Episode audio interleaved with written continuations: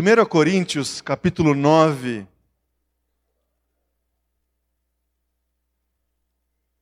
Texto de 1 Coríntios, primeira carta de Paulo aos Coríntios, capítulo 9. Eu vou ler do versículo 16 até o verso 27.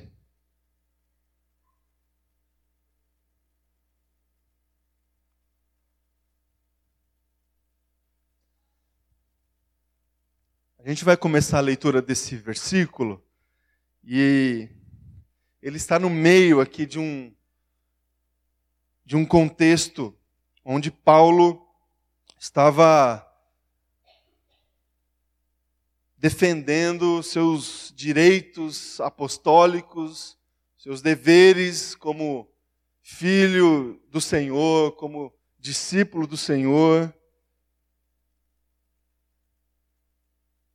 Então, começando a ler a partir desse verso 16, a gente entende um pouco desse contexto e também depois a gente vai extrair alguns ensinamentos para as nossas vidas a partir dessa leitura. Então, acompanhe comigo, você que encontrou esse texto, que diz assim: Contudo, quando prego o Evangelho, não posso me orgulhar pois me é imposta a necessidade de pregar. Ai de mim, se não pregar o Evangelho, porque se prego de livre vontade, tenho recompensa.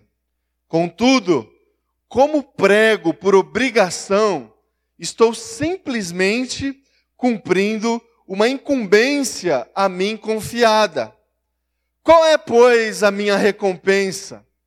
Apenas esta, que pregando o Evangelho, eu apresente gratuitamente, não usando assim dos meus direitos ao pregá-lo. Porque, embora seja livre de todos, fiz-me escravo de todos, para ganhar o maior número, de maior número possível de pessoas.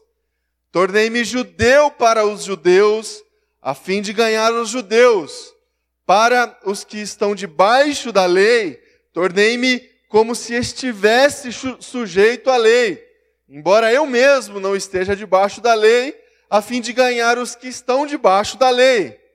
Para os que estão sem lei, tornei-me como sem lei, embora não esteja livre da lei de Deus, e sim sob a lei de Cristo, a fim de ganhar os que não têm a lei. Para os fracos, tornei-me fraco, para ganhar os fracos. Tornei-me tudo para com todos, para de alguma forma salvar alguns. Faço isso por causa do Evangelho, para ser co-participante nele. Vocês não sabem que, de todos os que correm no estádio, apenas um ganha o prêmio. Corram de tal modo que alcancem o prêmio. Todos os que competem nos jogos se submetem a um treinamento rigoroso para obter uma coroa que logo perece. Mas nós o fazemos para ganhar uma coroa que dura para sempre. Sendo assim, não corro como quem corre sem alvo, e não luto como quem esmurra o ar, mas esmurro o meu corpo e faço dele meu escravo, para que depois de ter pregado aos outros, eu mesmo não venha a ser reprovado. Até aqui, vamos orar mais uma vez. Coloque diante de Deus, diante da palavra de Deus, que é viva, eficaz, que transforma as nossas vidas. Vamos orar, Senhor Deus Pai, bendita é a tua palavra, bendita é a presença do Senhor aqui no meio de nós que traz para nós a sua voz por intermédio da tua palavra. Que o teu Espírito Santo tenha espaço aqui nesse lugar para ministrar a palavra do Senhor nas nossas vidas. Que o Senhor fale conosco, que não seja homem que fale aqui, mas que o Senhor fale, fale com cada irmão e irmã que o Senhor trouxe até esse lugar, que essa palavra transforma, transforme, que essa, que essa palavra gere vida, que essa palavra venha direcionar de alguma forma a nossa caminhada, Deus. É para isso que nós estamos aqui, não somente para te adorar, mas em te adorar, receber a porção da bênção do Senhor que vem pela tua palavra. É a nossa oração, Jesus, e fazemos em teu nome, no nome santo de Cristo. Amém e amém. Amém, irmãos. Deus está aqui, amém? O Espírito Santo dele nos concede experiências maravilhosas, experiências graciosas. Quando a gente se propõe a orar, a buscar a presença de Deus através da nossa oração, através de uma experiência comunitária de celebração como essa que a gente está aqui, cantando louvores, orando, intercedendo, depositando no altar dele a nossa ansiedade, os nossos pedidos de oração, se conectando com outros irmãos que também estão desfrutando da sua presença, realizando a sua obra em outros lugares. Quando a gente se propõe a, a colocar esse tipo de experiência na nossa agenda, nós também estamos é, nos propondo a desfrutar da presença de Deus. O Márcio até citou aqui na ministração, quando tem gente reunida no nome dele, Deus ali está. Correto? Deus aqui está. E a gente experimenta essa experiência espiritual com o Espírito Santo de diversas formas. O Espírito Santo fala conosco através da palavra, o Espírito Santo traz da nossa memória motivos que trazem esperança, experiências passadas que tivemos com Ele, às vezes no meio do culto, no meio de, de, dessa, dessa dinâmica de oração, de celebração, Deus traz para nós memórias, memórias que fortalecem a nossa vida. Deus traz para nós a convicção e a certeza de que Ele está cuidando de nós, da nossa casa, do nosso futuro, das nossas dores. Tudo isso acontece, irmãos, não porque a gente, nós preparamos um momento, uma dinâmica, uma liturgia específica para trazer isso no nosso coração.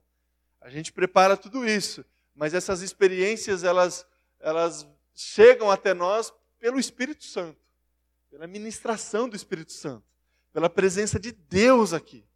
Então todas as vozes que você ouve num momento como esse, de palavra, de direção, de exortação, de confrontação, é voz do Senhor, é voz do Espírito Santo. Ao longo da nossa caminhada, a gente vai desfrutar de inúmeras experiências com o Espírito Santo.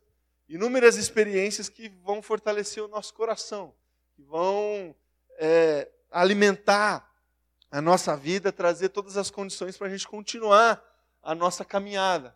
Agora, existem experiências, e a gente já conversou sobre essas experiências aqui, nessas últimas semanas, com o Espírito Santo, que são experiências diferentes, assim, experiências que, rumo, que que transformam o rumo da nossa história de uma forma assim cabal, completa. É, experiência real com Deus que, que muda a visão que a gente tem da vida, que muda a, a, nossa, a nossa concepção de o que é certo fazer, de o que é errado fazer. A, a, a experiência o revestimento de poder do Espírito Santo que transforma a nossa história. Essa experiência a gente precisa alocar ela na nossa vida num, num, num espaço assim muito especial, porque dela a, essa experiência é um ponto de partida, digamos assim, para aquilo que a gente vai fazer depois, para aquilo que a gente vai fazer da nossa vida depois. A gente leu aqui um texto, o apóstolo Paulo, defendendo seu ministério, defendendo basicamente aquilo que ele estava fazendo em nome de Deus, proclamando a palavra, proclamando o evangelho. Se você conhece um pouco da história desse homem, você vai se lembrar da experiência que ele teve com o Espírito Santo de Deus, com a presença de Cristo que mudou completamente a vida dele. O apóstolo Paulo, então, Saulo, tinha uma vida completamente diferente dessa aqui que ele defendeu. Ele perseguia os cristãos, ele é, batalhava trilhava sua caminhada numa direção oposta, completamente oposta. Ele tinha uma outra visão do mundo, ele tinha uma outra visão de Deus, ele tinha uma outra visão da sua espiritualidade, do seu zelo em obediência às leis do Senhor. O Espírito Santo encontrou ele no meio do caminho. Ele teve uma experiência sobrenatural com o Espírito Santo. Ele perdeu por um momento ali a sua capacidade de visão. É, Deus deu a ele experiências palpáveis na sua presença. E de repente a vida dele mudou completamente. De repente, de perseguidor do Evangelho, ele se tornou um militante do Evangelho. De repente, de um rebelde diante de Jesus Cristo, ele se tornou um escravo de Jesus Cristo. Tudo isso tem como ponto de partida essa experiência que ele teve com Deus, com o Espírito Santo de Deus. Essa experiência trouxe para ele um outro senso de responsabilidade diante dos seus atos, dos seus gestos. Ele recebeu um chamado, uma vocação, uma responsabilidade que pesou no coração do apóstolo Paulo de tal forma que é, ele passou a viver a sua vida completamente submisso a esse chamado e a essa vocação. Ele se tornou um escravo de Jesus Cristo. Ele se tornou uma pessoa que tinha em seu coração esse senso de vocação e de chamado é, uma forma especial, é, completa, é, que trazia um contentamento verdadeiro. Ele sabia o que, que ele tinha que fazer depois que ele teve essa experiência com Deus. Tanto é que no texto que a gente leu, ele usa essa expressão tão pesada, tão cara, tão desafiadora, que a gente tem para nós e para a nossa vida quando ele diz: ai de mim, se eu não pregar o Evangelho. Ai de mim, se eu não pregar o Evangelho. Não é uma opção, não é uma vida, é, um, exercício de uma vocação que preenche espaços numa agenda. Não é um exercício de uma vocação que consegue ser conciliada com uma ou com outro tipo de vida, um outro tipo de ação. Não. Quando a gente vê alguém dizendo assim: "Ai de mim se eu não pregar o evangelho", a gente está escutando essa frase de alguém que tem um completo senso de responsabilidade da sua vocação. Irmãos, a, a gente descobre o nosso chamado, a nossa vocação, por essa experiência espiritual. Experiência que a gente tem com Deus, com o Espírito Santo, com a manifestação do Espírito Santo na nossa vida, nós somos colocados numa, numa, numa posição de, de pessoas que estão sendo comissionadas, chamadas para para o exercício de uma missão. Exercício de uma missão. A gente não tem muito, muitos, é, muitas ilustrações assim no nosso dia a dia que a gente participa para tentar ajudar a gente um pouco a entender esse, esse comissionamento. Talvez se a gente for assim para um ambiente mais de guerra, a gente entenda um pouco. Quando alguém recebe um chamado, uma, um, um, um comissionamento para atuar numa missão específica. O senhor não tem escolha. É, os homens, é, não sei se vocês se lembram, eu me lembro um pouco, assim, quando eu me apresentei lá no exército para fazer o tiro de guerra. Né? E, e, e eu fui liberado lá, porque tinha bastante gente. Aí você é liberado. Mas antes de ser liberado, você faz um juramento lá, não faz? bandeira, você se compromete a servir o seu país quando for chamado, quando for comissionado e tal. E o moleque, 17 anos, você nem sabe o que você está lá jurando, mas você jura lá. É, a gente não vive muito essa realidade, mas o, o chamado que a gente recebe de Deus é, é alguma coisa assim que a gente não tem escolha. Quando encontrado pelo Espírito Santo. O apóstolo Paulo tinha isso muito claro no seu coração. Não é uma atividade assim que vai trazer benefício para nós. É uma ação que, que, que carece a nossa submissão completa. A nossa submissão completa. Não é uma, uma a vida é, em obediência a Jesus, a gente não tem que pesar o benefício. A gente não tem que pesar o que a gente vai conseguir em troca. Se, e a gente consegue muitas, muitas bênçãos nessa caminhada. Cuidado de Deus, a graça de Jesus. Mas esse senso de responsabilidade, ele tem que ser respondido por alguém que entendeu o peso do chamado. O peso do chamado. E a gente recebe esse chamado de uma forma espiritual. Por isso que a gente tem conversado aqui, irmãos, nesses últimos domingos, é, bastante sobre a necessidade que a gente tem de ter essas experiências com Deus. De ter essas experiências com Deus. Experiências que a gente tem com o Espírito Santo nos diversos locais, no culto, em reunião que a gente participa, nos grupos de caseiros que a gente participa, nos ministérios, no nosso, na nossa vida particular, devocional com Deus. A gente tem que ter, é, a gente tem que buscar esse tipo de experiência para a gente se colocar no caminho, na caminhada, para a gente ter é, esse peso da responsabilidade de servir a Jesus de uma forma muito clara no nosso coração. O caminho, o objetivo da, da nossa vida cristã rumo à maturidade é exatamente esse: a gente viver uma plena satisfação, não diante das nossas vontades, não diante das nossas necessidades, que a gente até pode colocá-las na presença de Deus, mas o caminho da vida cristã rumo à maturidade é a gente viver uma plena satisfação na medida que a gente exerce os nossos dons espirituais. Na medida que a gente tem claro no nosso coração que nós estamos no centro da vontade de Deus. No centro da vontade de Deus.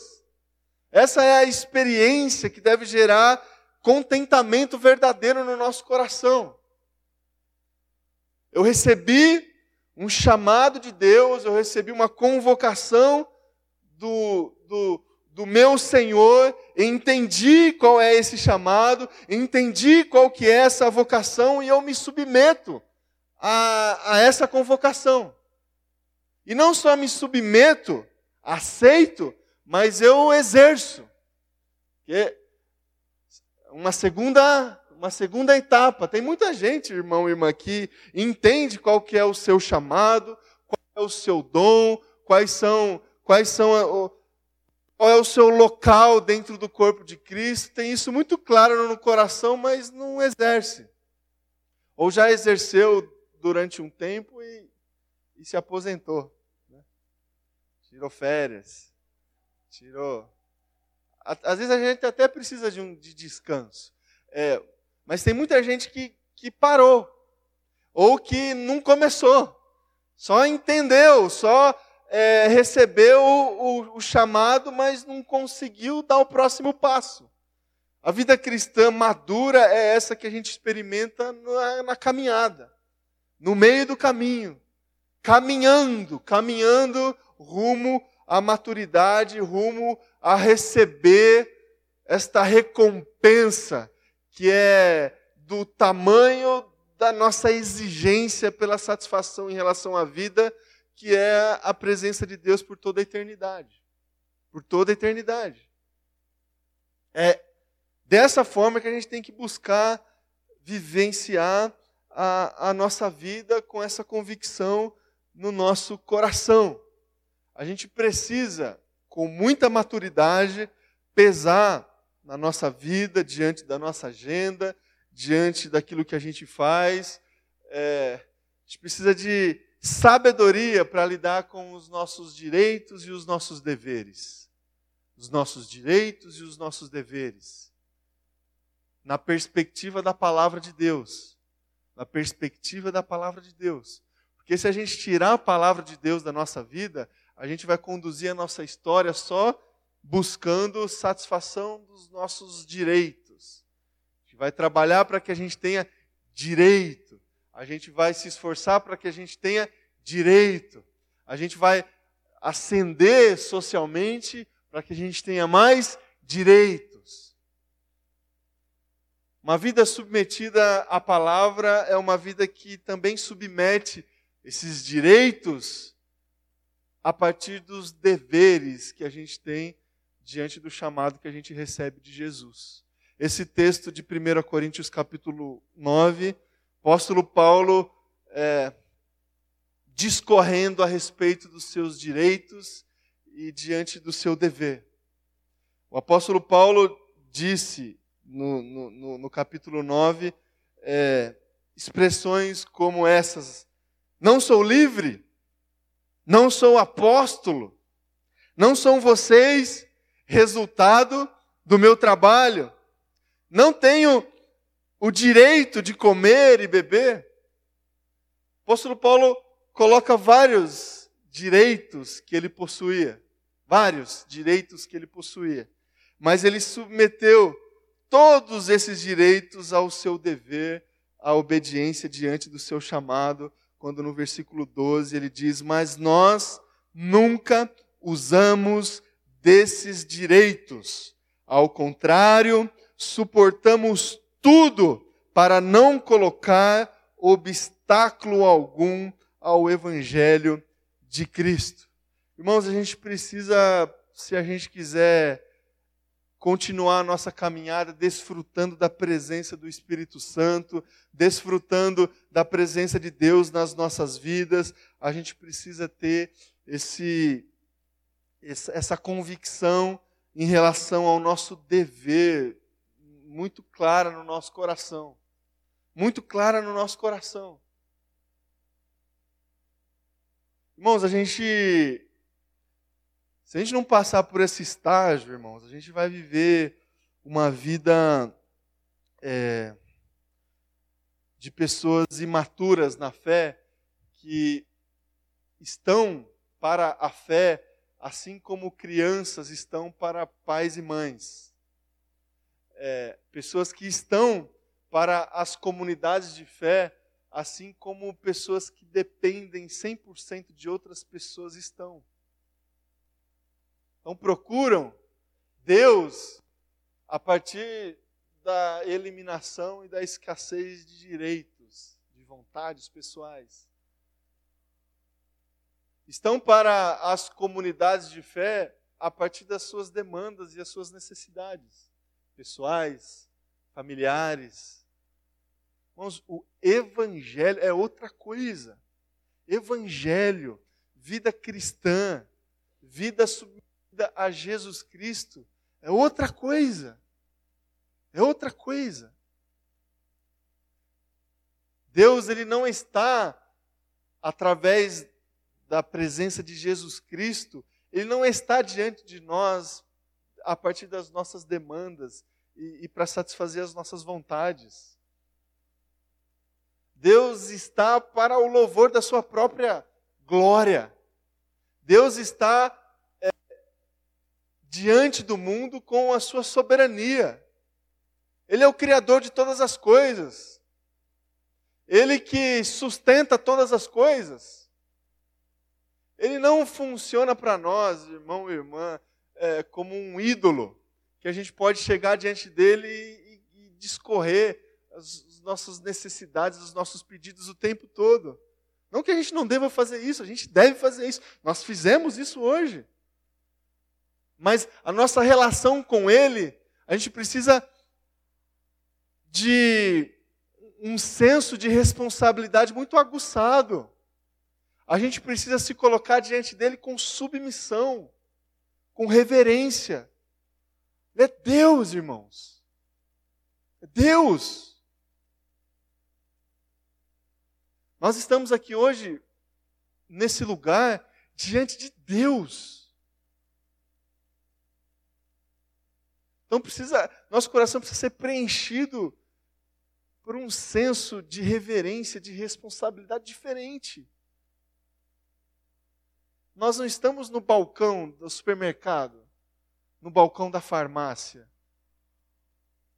Nós não viemos buscar um remédio que a gente precisa para a semana. Nós estamos diante de Deus.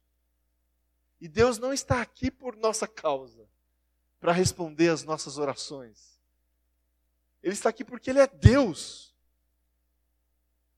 Está aqui para ser adorado para ser reverenciado, para receber expressões como essa do apóstolo Paulo, como a do profeta Isaías: ai de mim, ai de mim, diante de Deus. Ai de mim diante de Deus, que não tenho condições alguma de desfrutar da Sua presença, que não tenho condições alguma de negar o seu chamado, de negar a missão dele. Ai de mim, se eu não pregar o Evangelho. Ai de mim, se eu não amar as pessoas. Ai de mim, se eu não agir com misericórdia diante das pessoas que carecem de misericórdia. Ai de mim, que recebi um determinado dom se eu não exercê-lo. Ai de mim se eu não ensinar as pessoas. Ai de mim se eu não consagrar aquilo que Ele me deu na Sua presença para a expansão do Seu reino. Ai de mim se eu não colocar minha mão no bolso e consagrar os meus recursos na Sua presença. Ai de mim! Recebendo bênçãos do Senhor e não exercendo essas bênçãos dentro do seu reino. Ai de mim! O apóstolo Paulo, ele tinha isso no coração plenamente. Essa submissão completa ao chamado de Deus. Três lições, irmãos, que eu gostaria de trazer para o teu coração, para a gente. para clarear um pouco essa dimensão da obediência em relação ao chamado de Deus. Primeira lição, que tem a ver com o texto que o apóstolo Paulo escreveu aqui em 1 Coríntios 9: disciplina. Disciplina. O apóstolo Paulo diz assim: eu esmurro o meu corpo. Esmurro o meu corpo. Um cuidado, uma submissão com a vida espiritual integral. Integral.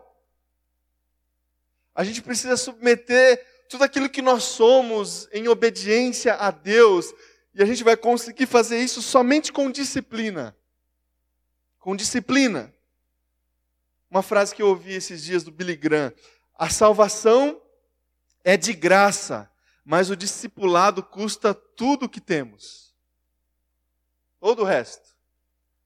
Salvação é de graça, mas a vida cristã custa todo o resto. Todo o resto. E a gente vai conseguir viver essa vida cristã com disciplina. Vida espiritual é disciplina, irmãos. A gente aprende isso com Jesus sua oração que ele nos ensinou, pão nosso de cada dia. Cada dia. Cada dia. Disciplina. A gente aprende é, com a experiência do povo antigo no deserto. Deus cuidou desse povo todos os dias. Ele mandava o alimento a esse povo todos os dias. Só que a gente tem a tendência de é, não agir com disciplina. De repente, o pão de cada dia se torna o pão de cada domingo, o pão de dois domingos por mês, o pão de um domingo por mês. a gente pensa que a gente pode estocar, sabe? E aí a gente tem uma ideia bem, né, bem antiga, né? Nada de novo, né? Os nossos irmãos é, israelitas lá atrás já tiveram essa ideia e não deu muito certo, meu irmão e minha irmã. Não sei se você conhece a história. Não deu muito certo essa ideia de estocar a bênção, de estocar alimento, de estocar cuidado de Deus.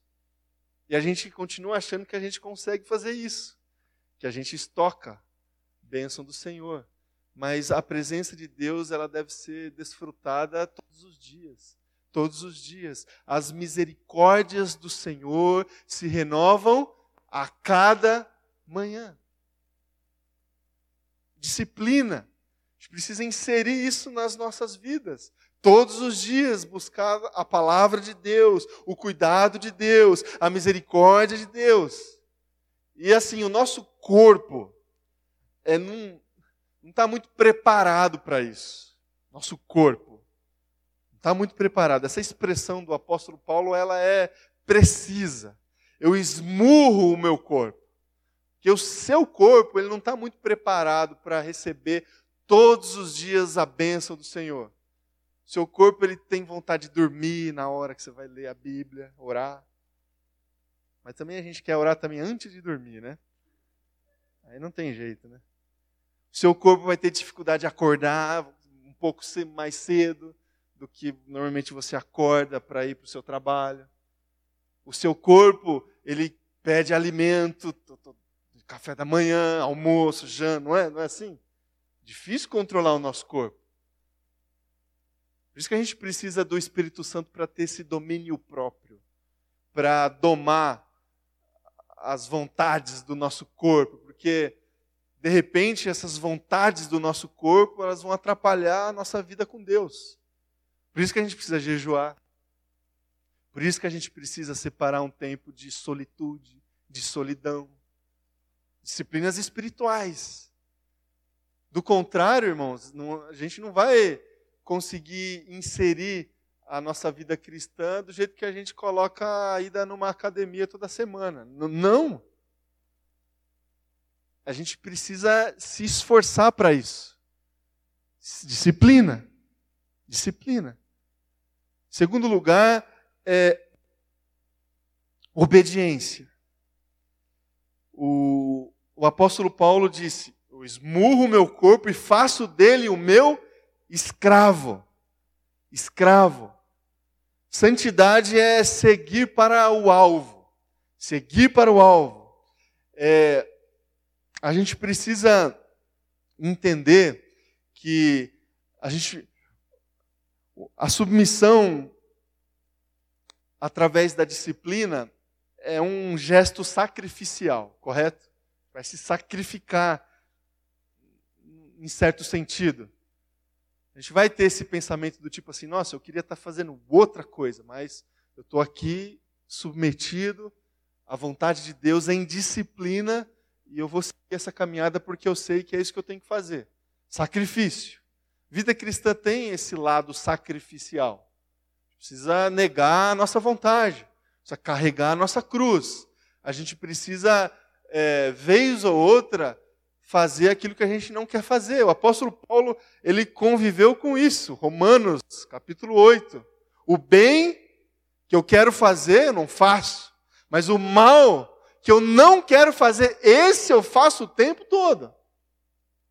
Sacrifício. Agora, só sacrifício não é suficiente. Porque o, o que Deus quer de nós é mais do que sacrifício. O que Deus espera de nós é obediência. Obediência.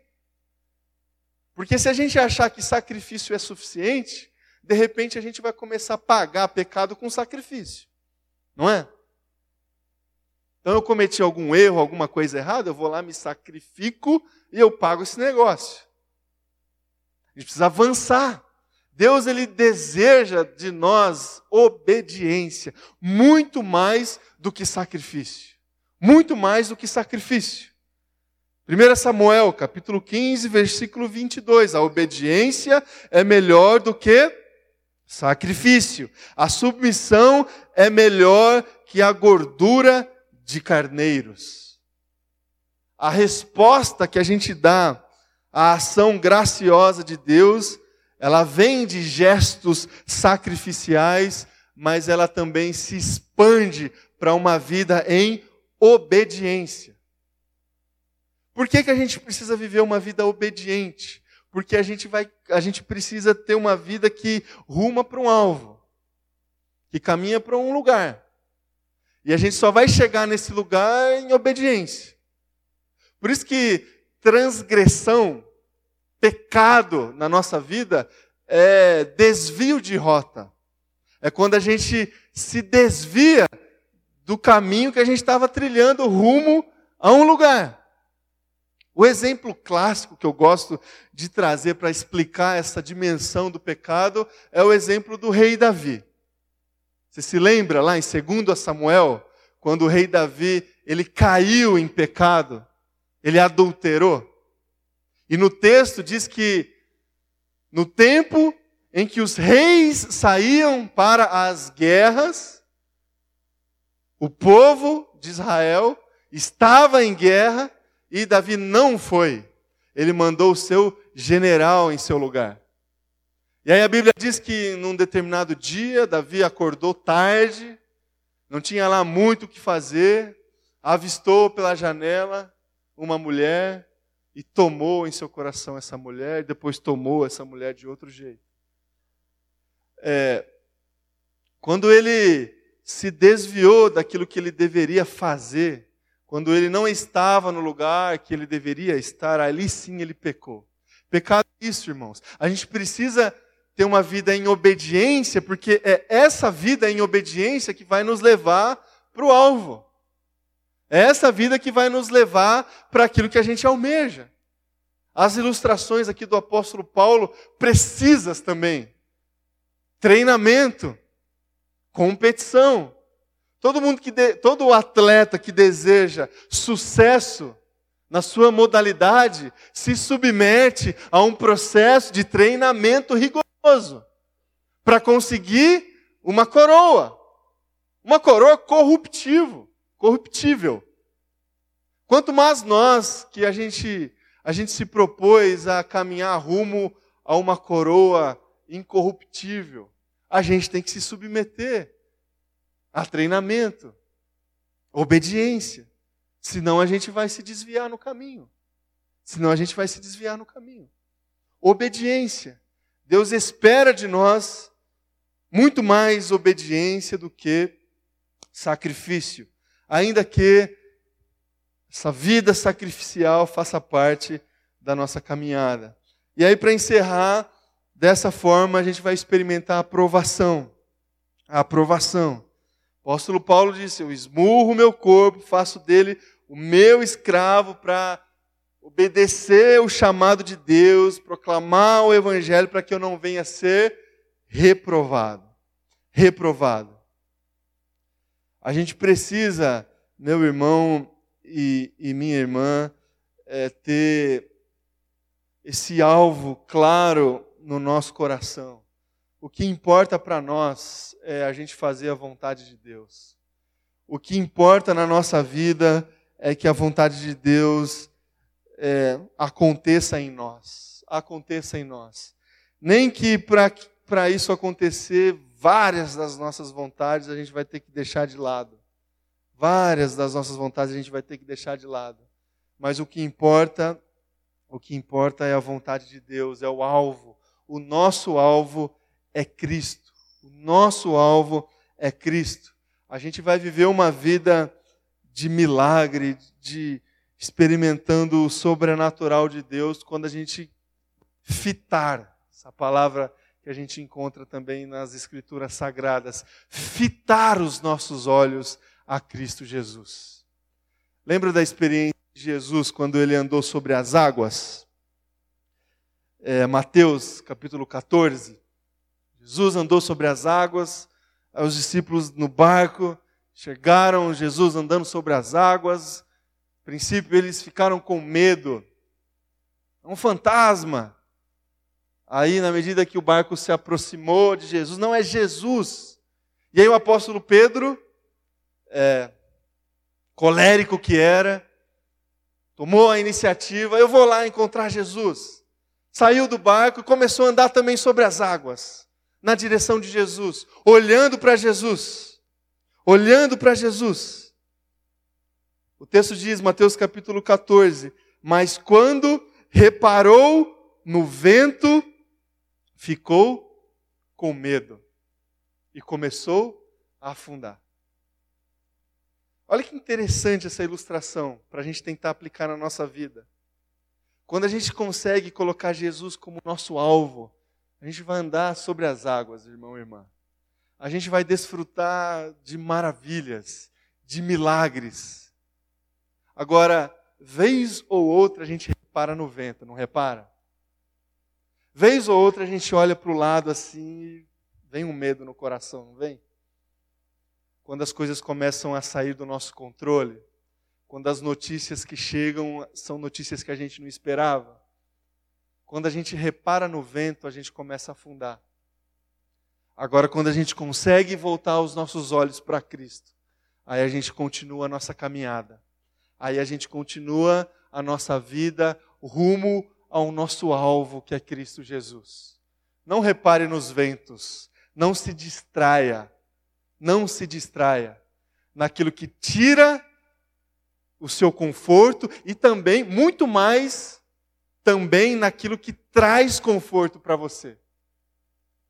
Porque, vez ou outra, quando a gente repara no vento, a gente busca o, voltar para o barco.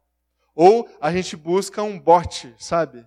Uma ajuda humana que a gente constrói, que o nosso dinheiro paga, que a nossa capacidade de de resolver as situações trazem para nós.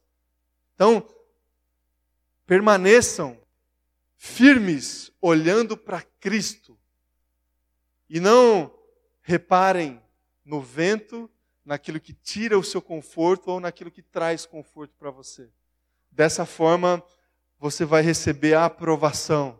Dessa forma, você vai, lá no final, desfrutar da presença de Jesus e da vontade de Deus é, satisfeita na nossa vida. O que importa é fazer a vontade de Deus. Essa realidade o próprio Jesus Cristo vivenciou. Mateus capítulo 26, versículo 42. Meu Pai, se não for possível, afasta de mim este cálice sem que eu o beba. Mas, acima de tudo, que seja feita a sua vontade. A vontade de Deus é a que a gente tem que buscar na nossa vida. Vamos orar? Convidar você a se colocar em pé. Vamos orar, buscar Deus em oração.